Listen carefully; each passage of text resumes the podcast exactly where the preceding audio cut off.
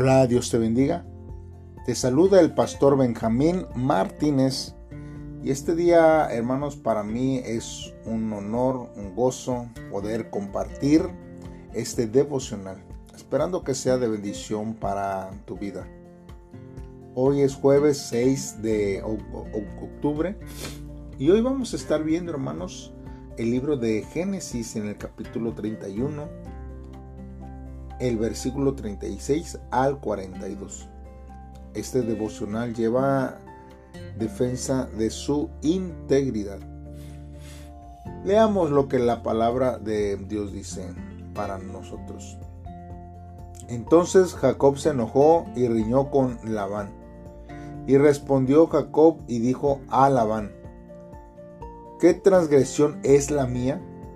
¿Cuál es mi pecado? Para que con tanto ardor hayas venido en mi persecución? Pues que has buscado en todas mis cosas. ¿Qué has hallado de todos los enseres de tu casa? Ponlo aquí delante de mis hermanos y de los tuyos y juzguen entre nosotros. Estos 20 años he estado contigo, tus ovejas y tus cabras nunca abortaron ni yo comí carnero de tus ovejas. Nunca te traje lo arrebatado por las fieras, yo pagaba el daño. Lo hurtado así de día como de noche, a mí me lo cobrabas. De día me consumía el calor y de noche la helada, y el sueño huía de mis ojos. Así he estado veinte años en tu casa 14 años te serví por tus dos hijas y seis años por tu ganado. Y has cambiado mi salario diez veces. Si el Dios de mi padre, Dios de Abraham y temor de Isaac, no estuviera conmigo, de cierto me enviarías ahora con las manos vacías. Pero Dios vio mi aflicción y el trabajo de mis manos, y te reprendió anoche. Hermanos, vamos a estar meditando en estos versículos bíblicos que Dios ha puesto en este día para que meditemos en ellos. Vemos aquí cómo Jacob comienza, hermanos, a quejarse de la injusticia en el que Labán está actuando sobre su vida. Él hace la mención de que trabajó, hermanos, muchos años y que Labán no ha considerado, simplemente está viendo por su propio beneficio. Y, es ahí, hermanos, que cuando Jacob sale de la casa de Labán, entonces Labán lo alcanza. Pensando, hermanos, que pudiera hallar algo, algo de su casa. Pero cuando Labán, hermanos, no logra encontrar los terafines, o sea, los ídolos, dentro de las tiendas de Jacob, ni entre sus cosas, entonces la situación se revierte. Ahora es Jacob quien le habla con ira a, a, su suegro por el trato que ha recibido de su parte.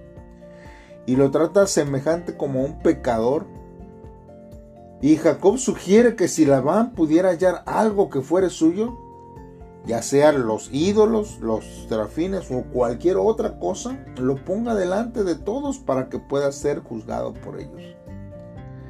El discurso, hermanos, de Jacob incluye dos palabras de carácter legal, como reñir, que significa participar en pleitos y juzgar, así como Jacob sostiene su inocencia, además de denunciar el trato injusto que ha recibido de parte de su tío. Por medio, hermano, de estas conversaciones, Jacob revela la tristeza de su corazón y abre la puerta de la reconciliación. Y es ahí, hermanos, donde de una manera prudente Jacob hace, hermanos, la queja, la reclamación, pero no solamente llega ahí, sino que va más allá. Porque, hermanos, a pesar de las circunstancias, a pesar de las situaciones que pudieran ver en nuestra vida, nosotros debemos de dar por entendido que eh, tenemos que seguir avanzando. Y uno de los avances, nosotros necesitamos llegar, hermanos, a perdonar y a pedir perdón. En este caso, Jacob estaba dando su queja, pero de una manera sutil para poder, hermanos, tratar de arreglar la solución. Por la actitud de al principio de Labán, se, se pudiera pensar que el acusado era Jacob. Quizás por hurto hacia, hacia Labán. Y es ahí, hermanos, donde, donde nosotros vemos que las situaciones cambian. A lo mejor usted se siente amenazado, se siente con la situación de que, de que está en, en una posición de este hurto. Mas sin embargo, hermanos, nosotros vemos que Jacob, aparte de señalar los hechos de Labán que hizo contra él, abre una puerta para arreglar esta situación. Cuando nosotros, hermanos, expresamos el dolor, cuando nosotros, hermanos, expresamos la tristeza que hay en nuestro corazón, ¿qué es lo que nosotros, hermanos, reaccionamos. ¿Cómo reaccionamos? Y es ahí, hermanos, donde nosotros en esa situación perdemos los estribos, perdemos la orientación de Dios, la guía de Dios.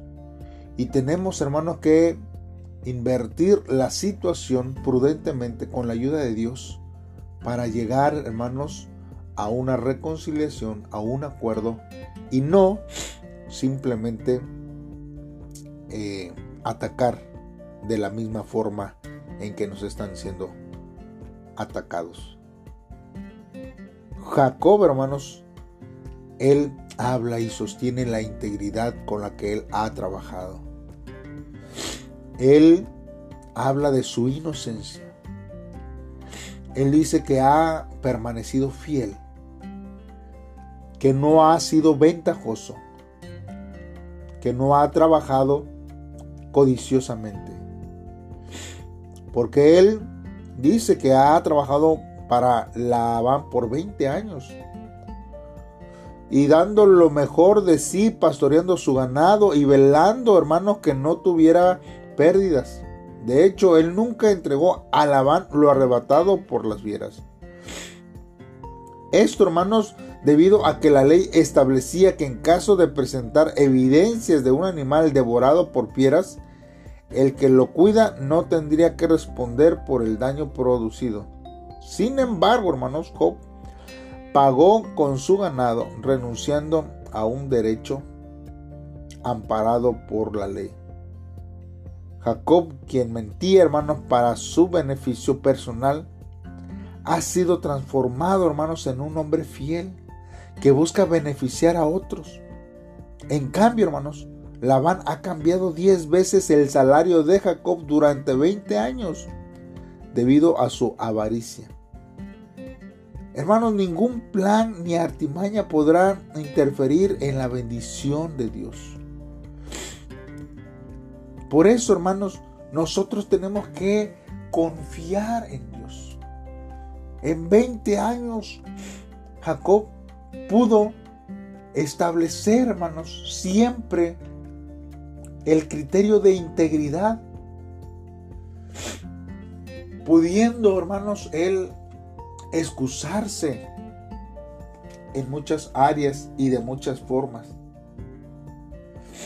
¿En qué área nosotros hemos sido íntegros? ¿En qué área nosotros hemos sido honestos? Habrá áreas en nuestra vida donde no hemos actuado de la mejor forma. Habrá áreas en nuestra vida donde hemos actuado ventajosamente. Ahí es, hermanos, donde Dios quiere también hablar a nuestra vida en este día. Porque Dios, hermanos, quiere que nosotros vivamos una vida íntegra y honesta en todas las cosas que nosotros hagamos y dependamos de ello. Porque si nos dedicamos a algo durante 10 años, hermanos, nos podemos convertir en especialistas. Y esto, hermanos, es una de las cosas que más hace el hombre desde que nace. Y eso es comer. Hermanos, comemos todos los días sin falta, incluyendo pasteles y bocadillos, postres. Pero a pesar de eso, en ocasiones nos mordemos la lengua repetidamente. Si lo pensamos, hermanos, detenidamente, es algo asombroso. Porque podemos equivocarnos incluso en algo que venimos haciendo durante décadas. Porque no podemos controlar nuestra propia lengua.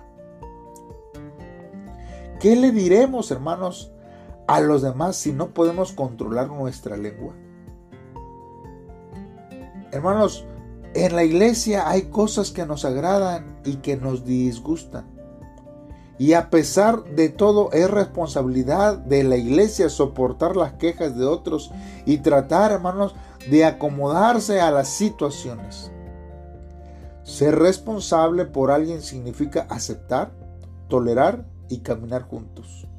De esta manera, Dios nos transforma cuando servimos activamente, aceptando, hermanos, con naturalidad los defectos y las virtudes que todos tenemos también, hermanos, nos llama como fieles y nos guía para que seamos dignos del propósito que nos permite ser una iglesia. Por eso, hermanos, el encuentro en la iglesia en sí es un milagro. Sentimos que la vida está llena de obstáculos porque nada sale como lo planeamos y como queremos que salga.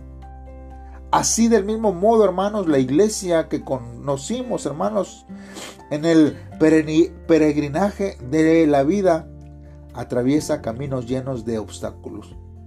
Pero debemos tratar a todos con amor y lealtad, porque este encuentro fue un milagro. Por ende, hermanos, no diga que no ha experimentado ningún milagro en su vida, porque este milagro ocurrió a través de esa persona que Dios puso a su lado y que lo convierte a usted en un hombre del Señor y en la familia a través de nuestro Señor Jesucristo. Por eso, hermanos, tenemos que amarnos. La Biblia dice soportándonos unos a otros. Y así, hermanos, vivir conforme al propósito que Dios tiene para nuestra vida. Busquemos a Dios en todo tiempo y actuemos de una manera significativa sobre nuestra vida. Hermanos, hagamos una oración y pidámosle a Dios que Él nos ayude en este tiempo. Dios, en esta hora, tu palabra, Señor, siempre nos bendice y nos guía, Señor, a situaciones que podemos estar viviendo en este tiempo y nos corrige. ¿Quién como tú, Señor, que sabe todas las cosas de nuestra vida, puede señalar en donde hemos fallado. Hoy, Señor, creo que la aflicción, Señor, por la cual hoy vivo, es una herramienta que tú usas, Señor, para que pudiese, Señor, quitar la dureza que hay en nuestros corazones y moldearnos, Señor, en integridad. Señor, ayúdanos para dejar de quejarnos y de murmurar, para que solamente podamos temerte solo a ti y perseverar en la fe. Señor, mi confianza, Señor, está en ti y en que tú, Señor, considerarás mi aflicción y el servicio, Señor, que yo he hecho y me retribuirás, Señor, con bendiciones que vienen de ti, Dios, y que solamente tú puedes dar hacia mi vida.